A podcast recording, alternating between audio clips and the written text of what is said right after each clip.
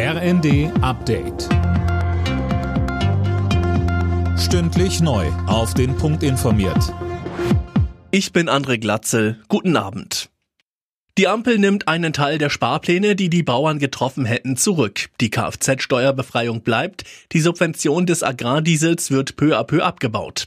Landwirtschaftsminister Özdemir ist zufrieden.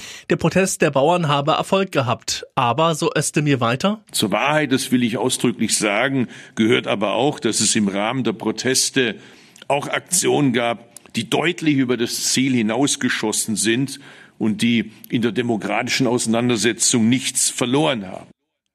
Dem Bauernverband ist der Kompromiss nicht genug. Er will an der Montag startenden Aktionswoche festhalten.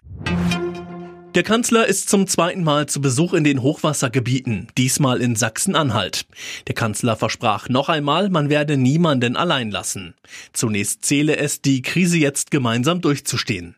Scholz betonte nochmal die Solidarität aller Helfer vor Ort. Keiner guckt auf die Uhr, alle geben das Beste, was sie geben können um zu gewährleisten, dass das Hochwasser nicht die Konsequenzen hat, die es haben könnte, wenn es nicht ständig Deichverteidigung, ständig Verteidigung von konkreten Ortschaften gäbe und alle sich einsetzen.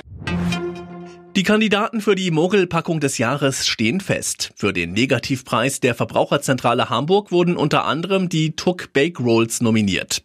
In der neuen Packung ist weniger drin, dazu ist sie noch teurer geworden. Unterm Strich hat sich der Preis mehr als verdoppelt. Eine Woche vor Beginn der Heim-EM haben die deutschen Handballer ihr Testspiel gegen Portugal knapp gewonnen. Die DAB-Auswahl siegte in Flensburg mit 34 zu 33.